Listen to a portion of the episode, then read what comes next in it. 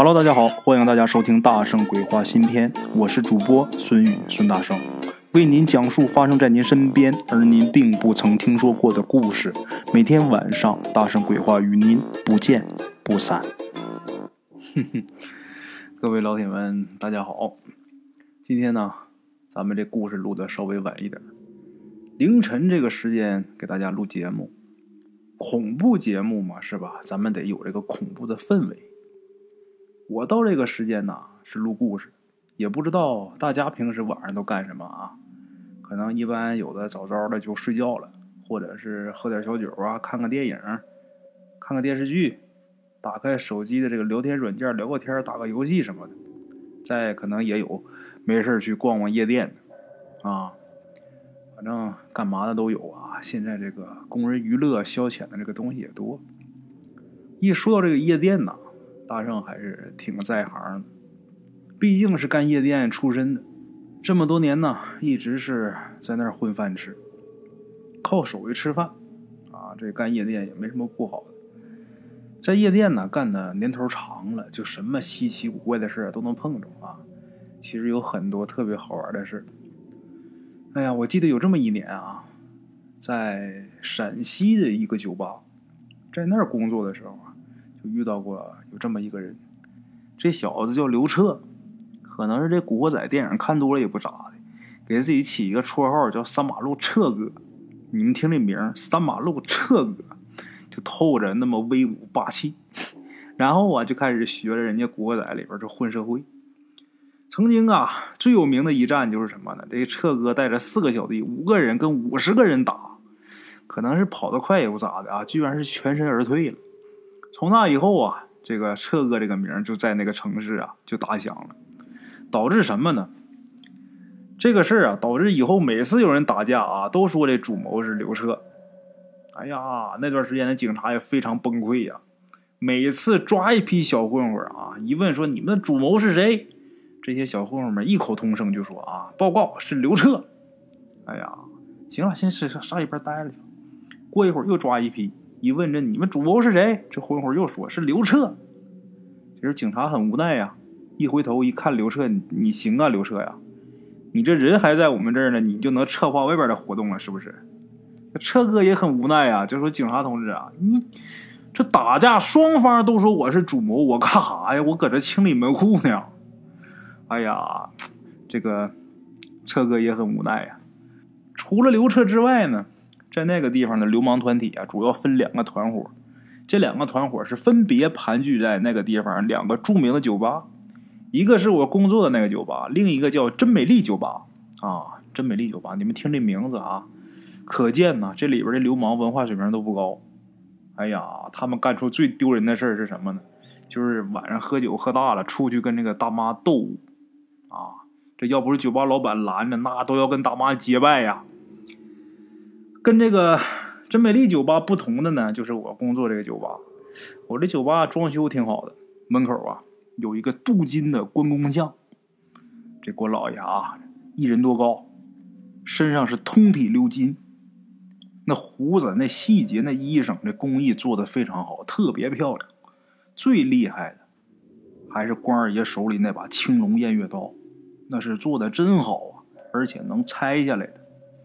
每次这些混子啊路过这个酒吧门口的时候啊，都用那种羡慕的目光看着这个关公像。后来终于有一天呐，一个混子骑着他那个踏板摩托车把那把刀给顺走了。哎呀，这把酒吧老板气坏了啊，骂保安：“不是我说你们啊，你说你们一个一个的能干个啥？养你们这一群人有什么用？一群人看一把刀看不住，你们还能干点什么？都他妈给关二爷丢脸！”结果第二天，关二爷也被顺走了。哎呀，从那以后啊，这个酒吧那生意是一天不如一天。在这混的这些混子们呢，也不好过。后来到什么程度呢？一群古惑仔大哥哥就开始卖早点了。你们可以想象一下这个画面啊，就一群混混，就穿的花里胡哨的，那头发都那样式的啊，就在这酒吧里边各种尬舞，正跳着呢。大哥哥突然进来了。好了好了，兄弟们啊，不要再蹦了啊！把那些油条什么都抻出来，明天早上好炸了啊！咦呀，这混混混的，这流氓不容易呀！哎呀，要我说呀，没事扯那蛋干啥呀？好好找份工作，挣份踏实钱。实在无聊了，咱们就听听鬼故事，多好啊，是吧？好了啊，各位老铁们，说个小笑话，大伙儿一听一乐，挺好啊。接下来真得干正事儿了，咱这个恐怖故事啊，这是这个恐怖节目，不能给整成搞笑节目。哎，该干正事得干正事咱们今天第一个故事啊。这位鬼友，前段时间呢，跟他自己朋友小聚，他这朋友叫什么呢？叫川子。咱们鬼友跟这个叫川子的朋友一见面，这川子啊，第一时间就告诉他，我撞鬼了。咱们鬼友就有点诧异啊，但是看他这表情啊，很严肃，而且呀，瞅这模样啊，有点憔悴，这脸色不好。咱们鬼友就问他说：“怎么回事啊？”这川子就说呀：“嗨，是这么这么这么回事怎么回事呢？这川子啊他是一名销售员，是一年四季啊都是干销售的嘛，奔波忙碌啊。好不容易啊，上个月有这么几天休假，休假想家呀，趁着这个机会得回家看看呢。思家心切呀，急急忙忙的就往老家赶。”川子他老家呀，在这个大山深处，那地方山高路险啊，全都是山林呐。这个村里呢有条公路，这条公路啊，就一直到现在为止啊，还是泥泞不堪。天要好的时候还行，但是一遇上下雨那就完了，那一脚下去，那泥浆啊，都得陷到这个脚脖子这地方。那天呢，这个川子。是转了好几遍车，临近下午的时候呢，才到他们那个镇上。啊，从这个公交车上下车，一下车呀，有那么个五六个摩托车摩的，这师傅是蜂拥而上啊，都拉着让上自己的车。穿着一笑说：“那个我到哪哪哪儿，就说自己家这地址呗。”这些开摩的师傅一听啊。一个个都眼睛瞪多大，然后直晃脑袋，不愿意去。这时候穿的急了，这怎么有有买卖？这怎么生意上门还不做呢？然后就跟他们说啊，那个怎么不去？大伙都说太远了，道不好走。那穿着说，那我就加钱呗，是不是？这世界上还有什么是钱解决不了的吗？啊，给你给你们加钱，给你们加十块钱啊，回来前拉不着人，给你们个。放空的钱，空跑的钱，放空费呗，就这么的。说给加钱，过了一会儿才有一个呀，可能也是没开张这么一师傅，勉强算是答应了。川子这老家啊，离镇上啊，得有多远呢？得有二十公里，挺远。川子上车以后啊，心里边就琢磨啊，这些开摩的的，真也是。妈，现在人的心是越来越黑，这么一摩托车，还学人家出租车还要返空费呢。哎呀，得了，想回家认掏钱，别合计那么多了。摩托车这一路疾驰，啊，跑到一半的时候啊，这天忽然间就变了，原来是晴空万里啊，转眼间乌云密布，雷声滚滚呐，啊。两个人呢，又开了一段，这倾盆大雨哗哗就下来了。这个摩托车上啊，上面有个棚，有个伞。就在南方朋友或者去过南方见过摩的的啊，都知道，他在这个摩托车中间焊一铁棍这铁棍上面能插把伞。这个雨呀，浇不着他们俩，但是这个开摩的这师傅。还是找了一个能避雨的一个地方啊，类似于山洞啊，找这么地方把这摩托车就停了。停了之后啊，跟这个川子就说：“就说小兄弟，我不能再走了。这段路啊，我就当免费送你吧。”这时候川子在后面坐着就傻眼了，说：“这啥？为啥呀？”这师傅就说了：“你们村的路你还不知道吗？那全是陡坡。”现在雨这么大，这车打滑，上坡啊上不去费劲，就算是勉强上去了，回来的时候我也刹不住车呀，我不敢走啊。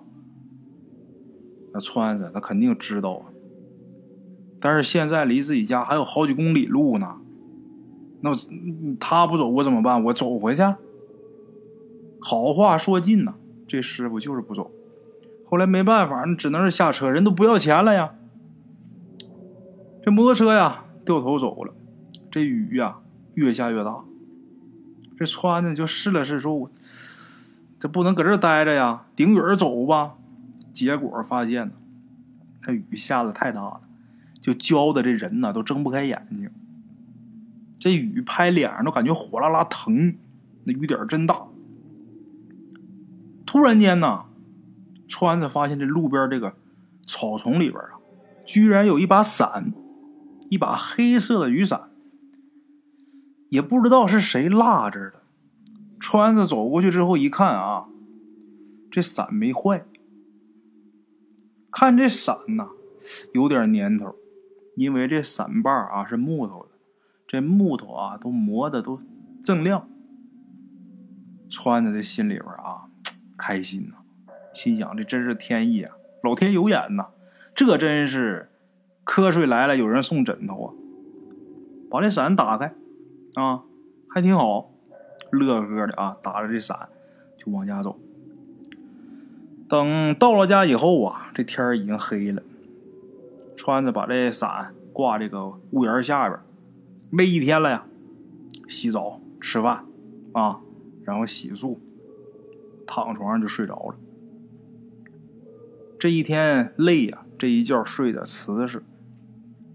半夜的时候啊，迷迷糊糊的，穿着就听见这个自己家的窗外啊，有人喊自己名字。这声音是一声又一声啊，啊，隐约的听是个女的，他是睡觉呢。隐约听见这声音呐，那时候实在是太困了。啊，恍惚了一下之后啊，也就继续睡了。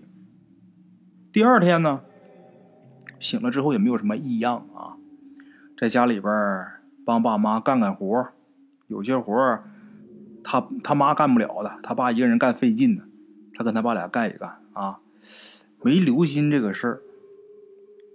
这一天又过去了，到了晚上，这川子刚睡着不长时间，这窗外啊。又来这个声音了，喊他的声音，叫他这个名字，不停的叫。这声音呐，是由远到近，最后到了川子耳边在他耳边可不是喊啊，喃喃细语。川子这时候迷迷糊糊啊，眯着眼睛侧头一看，就发现自己床边有一个披头散发这么一个女的，正弯着腰。跟自己对视呢，而且嘴巴一张一张的，叫他名字。这把川子吓得毛骨悚然呐，想醒，却发现怎么挣扎也无济于事，这身体动不了。这时候啊，这鬼还不停的叫他。这川子知道啊，都说这鬼呀叫人的时候，人可不能答应啊。一旦要答应，那魂儿就没了呀！川子这时候就告诉自己，千万不能吱声，千万不能回。也不知道过了多长时间，川子突然发现啊，这女的没了，叫他的声音也没了。这时候，川子啊，感觉出来自己不舒服，应该是发烧了。结果。把他爸他妈叫过来，发现自己全身滚烫、高烧。穿着把这个事儿跟自己爹说了。第二天一大早，他老爹呀，二话不说，拉着川子啊，就去村里边有这么一个老人家里边。这老人无儿无女啊，呃，干阴阳先生。到那之后啊，这阴阳先生就说呀：“这川子啊，碰上不干净东西了。”就是个鬼魂。现在呀，发现他早还没事阴阳先生呢，给烧了些纸钱，然后啊，拿这符啊，又化了一碗符水给川子喝。喝完之后也奇了怪了，他这高烧立马就退下来，这人又变得生龙活虎。本来以为这事儿啊，就这么就过去了，没想到就当天晚上，川子是刚关上这灯，刚闭上眼睛，还没睡呢，窗外那声音又来了。这时候川子啊，一个机灵啊，立马就把灯给打开了。这灯一开，那声音就戛然而止，没了。看来这鬼还是怕亮。第二天一大早，川子他老爹又把那阴阳先生啊，又给请来了，请说看看这怎么还还这样呢？结果这先生一来呀，一进院就看见他们家屋檐下面那个黑黑色那雨伞了。这先生就问这川子他老爹，就说这伞哪来的？啊，这这伞，我听川子说是在这个路边捡的。当时雨大，就是碰巧看这个草丛里有这把伞，他就给捡回来。他以为是谁掉的。这时候这个先生就没多说话，过去到这个房檐底下啊，把这伞拿下来，拿着就往山里边走。然后告诉这个川子他老爹说：“你把这个纸和香带上，黄纸红香。”带上，等这个先生啊，到那么一个山谷里边挺荒那地方，然后这先生把这雨伞呢就放地上了，把香点着，把这个纸钱点着，啊，烧完之后啊，拍拍手就让川子他老爹回去。他老爹也全程也不明白怎么回事但是也不敢多问。等到了家之后啊，才问。这先生才说：“先生说什么呢？就说那伞里边啊有鬼啊！刚才呀是把这鬼魂给送走了，因为他自己没有那道行，他也不能超度他，也不能消灭他，所以说就给送走了，告诉他别回来了。这先生说呀，以后可得注意，这路上有两样东西，千万不要捡，其中一个呀。”就是雨伞，尤其是黑的雨伞。这雨伞是特别适合祭灵的。有些孤魂野鬼无处安身，他就躲到这个雨伞里边去。谁要是捡了的话，那就等于把这鬼给带回家了。如果要是碰上厉鬼的话，那这一家都难得善终，不得好死。这川子那天捡伞的那个地方，估计就是。谁家招了东西，把这伞给送到那儿了，他又给捡回来。哎呀，先生这么一说呀，把川子和他爸听得头皮直麻呀，真后怕呀。然后又问说：“那第一种是雨伞，那第二种是什么呢？”这先生说了：“第二种是钱。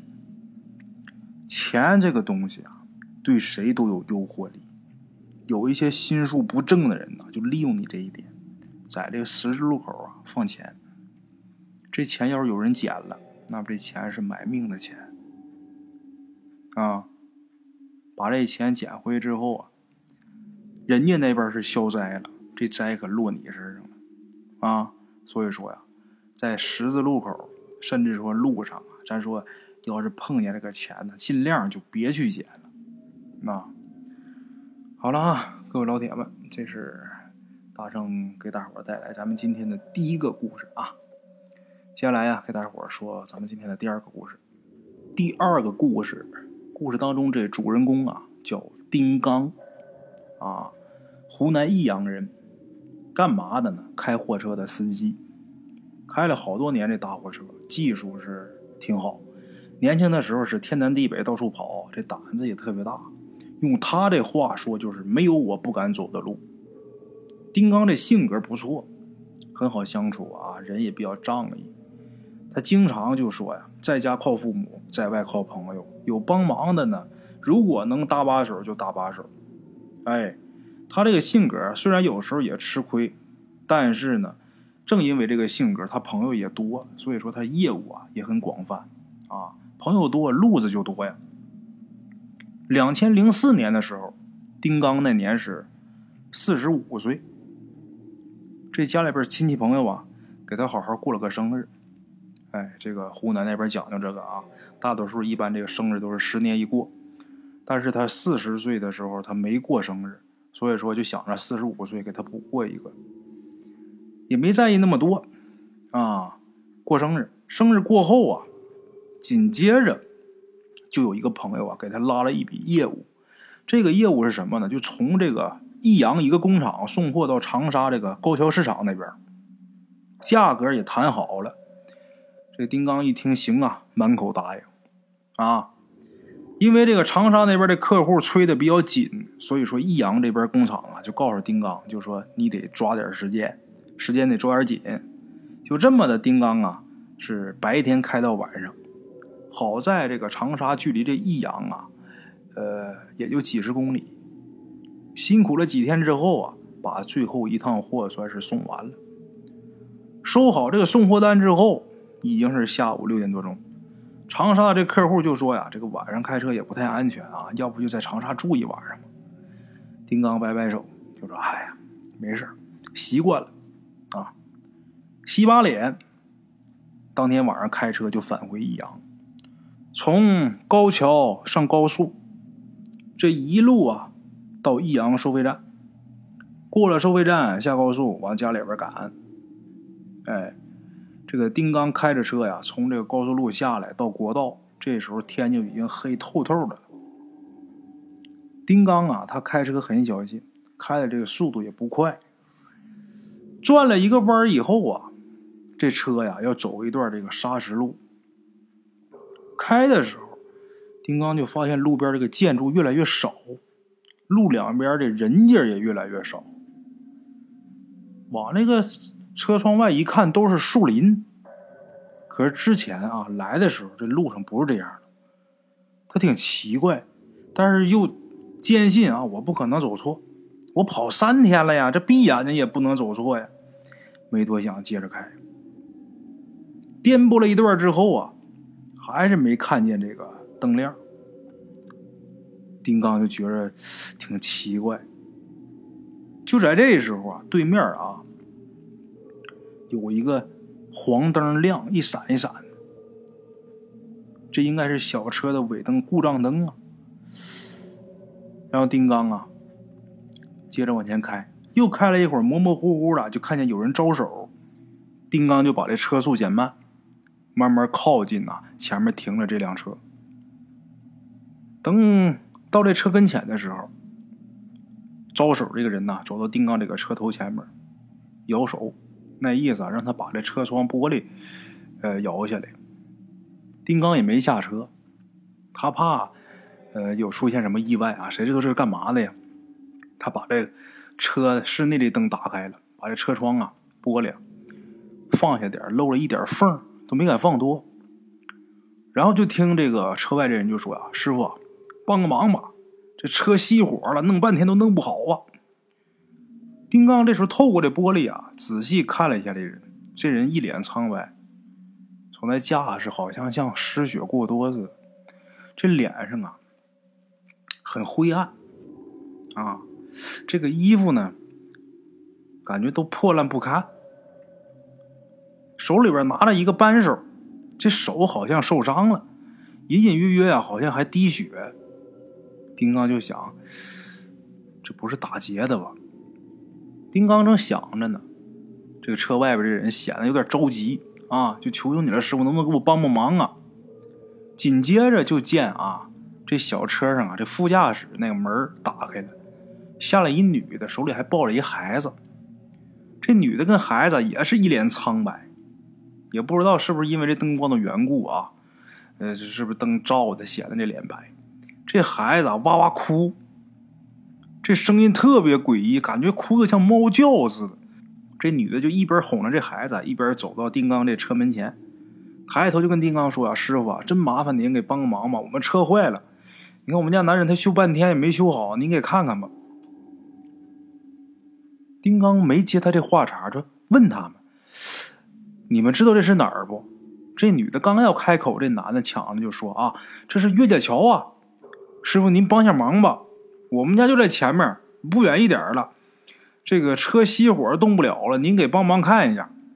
这时候女的也跟着说：“是啊，师傅，您给帮帮忙，我们确实没办法，这天又黑了，车也不能就扔这儿啊，扔这儿我们也不放心呢，您就帮帮忙吧，要么您就拖我们一段路吧，把我们拖到家门口。”丁刚听到这儿啊，想想也是，你说常在道上跑的，谁能没有个麻烦呢？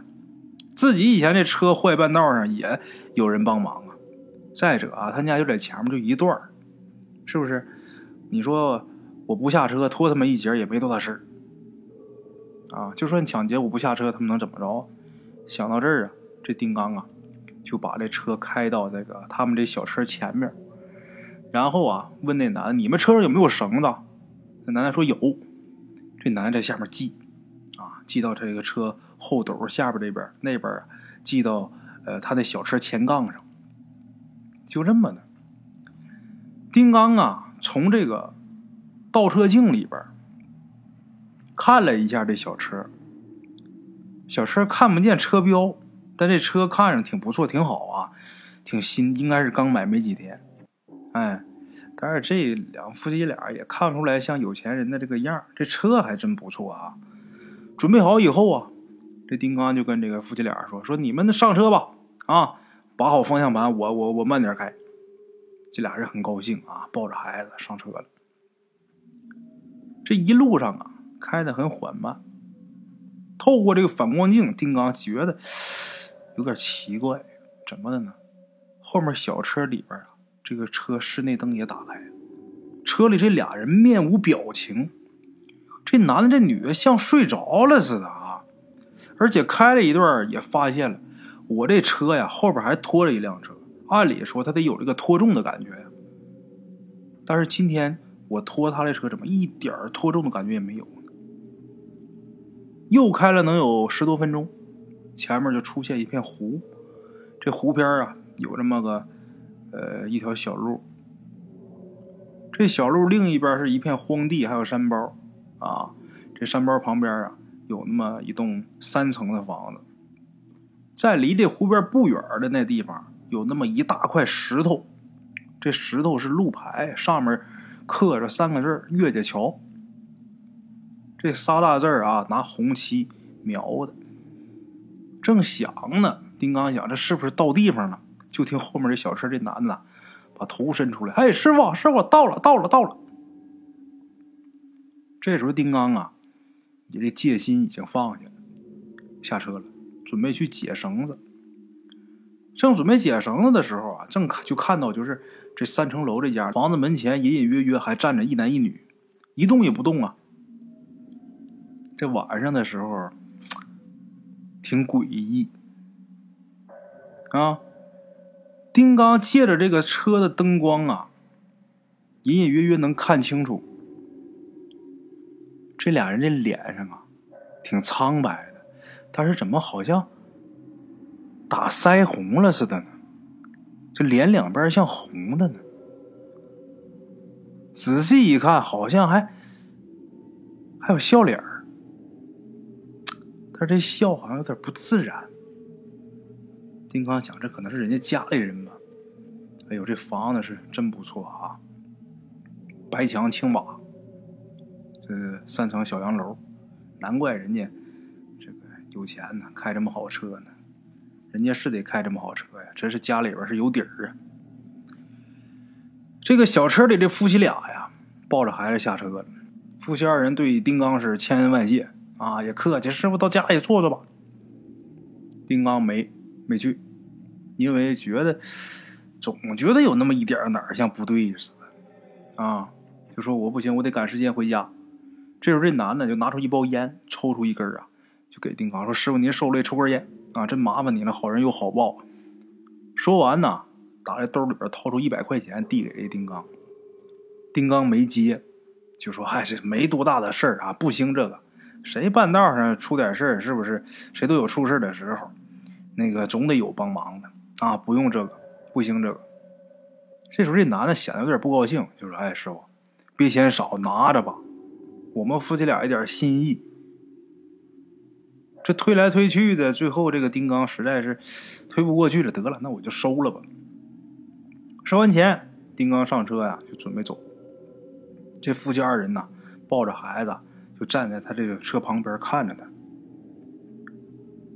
丁刚感觉有点不自然，就说：“那个，你俩进进屋吧，快进屋吧，啊！”跟他们笑呵呵说。这俩人也是啊，笑呵呵跟他点头。可是丁刚刚转头发动车的时候，这个车一发动啊，丁刚突然间意识到一个事儿，就这一下，突然间感觉哪儿不对劲儿。怎么不对劲儿呢？这两口子怎么一点影都没有呢？没有影子，这灯光照出去，按说有障碍物，他就是侧着照，他这个身后也是有影子的。这时候丁刚突然间啊，这目光一转，完了，这一眼看，差点把魂儿给吓得魂飞魄散。怎么的？这两口子身上啊，全都是血。这男的手上拿着自己一条大腿。那脑袋就好像是那西瓜炸开似的，这女的呀，这头上也是血肉模糊啊。这小孩的肚子好长一条大口子，哗哗往出淌血。这一眼把丁刚吓得一脚油门就干出去了，这一道上没敢停啊。到家以后，这丁刚就开始发高烧，这一病就是三天，打针吃药不管用。后来他媳妇问呐。他把这事儿说了，把他媳妇吓得鼻涕一把眼泪一把的啊。然后这个他媳妇带着丁刚，就跑到这个他们附近有这么一个村子叫孙家屋，有这么一个姓孙的一个瞎子。这老头啊明白这些事，那准是见鬼了呀！找这老头求了一碗符水，喝完之后呢，第二天还真好了。这个孙瞎子这老头就说呀：“嗨，这没事。”就是碰上脏东西了啊，受点惊。放心吧，没别的事等丁刚好了以后啊，突然间想起来那天下午，这个两口子给他那一百块钱。丁刚就找那件衣裳，结果把那天晚上那个外套找了之后啊，把这一百块钱掏出来一看，整整的是一张冥币。其实他都想到了。事后啊，又过了一段时间。丁刚总也忘不了这个事儿，就想我怎么能碰见他们呢？然后他就想得了，要么我去岳家桥看看那怎么回事吧。那天晚上他记着岳家桥啊，也记着那个道还真就找着岳家桥了，也找着那石头石头碑啊那个附近了。他发现这附近啊好多人家，但是那天晚上他自己啊看着那对夫妻的那个三层楼。没了，没有。这个离这个路北口最近的是一间平房。丁刚啊，就奔这平房去了。看见一老头正在那洗衣裳呢，过去啊就问问这老头情况。这老头听丁刚把这个过程说完之后啊，擦擦眼泪，叹叹气，跟丁刚就说：“小伙子，对不起了。”你那天晚上遇着的，可能是我儿子和儿媳妇，还有我孙子。我儿子前几天给我托梦，也说他车坏了，半路上回不了家。幸亏啊，碰着一师傅，把他们给带回来了。丁刚这时候就懵了，感情那天晚上那个事儿，这老头还梦见了。那您儿子一家三口怎么回事啊？老头说呀，我儿子一家三口啊。半个月以前呢，出车祸没了。哎呀，我这个，哎呀，这个心呐，一说是堵的。他死那地方啊，就是那天你碰到他那个地方，也是因为这车出问题了。我儿子躺那个地上修车，儿媳妇和孙子在车上坐着。这时候来了一辆大货车，这司机疲劳驾驶，哎呀。可怜我那儿子儿媳妇还有我那孙子，全没了。老头说完之后，眼泪下来，拿手擦的。这丁刚啊，也是安慰他，就说：“嗨，我这也算是有缘分，我这也算把他们这魂儿给接回家，这也算是做一好事。”这老头啊，带着丁刚去看了一下他儿子这一家三口的墓。这墓修的挺大的，是合葬墓。这个墓前面啊，有这么一堆灰烬，这灰烬被雨给淋过啊，就被雨给浇过，所以说没被吹散。然后这老头告诉丁刚，就说呀：“这是我给他们一家三口啊烧的房子，还有纸钱，还有一对童男女儿，还有一辆小轿车。那天晚上你拖的那车呀。”应该是我给他们烧的那辆。这三层楼原来是老头给烧的。这楼前那俩有红脸蛋那俩人应该是那童男女儿。丁刚拽的很豪华的小轿车，也是老头给烧的。丁刚就很感慨，也这么多年了，在这个社会上，也闯荡这么多年了，也哪儿都跑。像这个事儿啊，没少听说过，但是真到自己身上的时候，也觉得挺不可思议的。这丁刚在这老头家坐了一会儿，聊了一会儿天临走的时候啊，丁刚就看了一眼他们一家三口的那个遗照，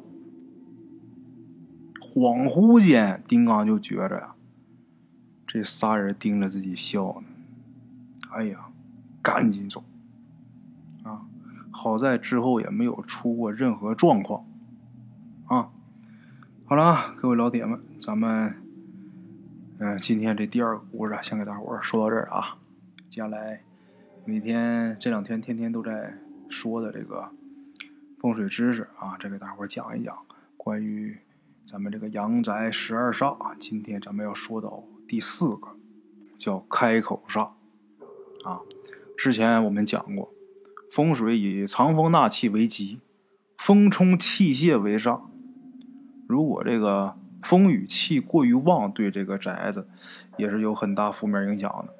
最具典型的，我之前讲过路煞，这一条大路尽头正对着房屋正门，这种情况下啊，这个路啊作为气的呃传输管道，这个气没有受到任何阻碍，就直直的冲进这个房屋，这是大凶的煞局。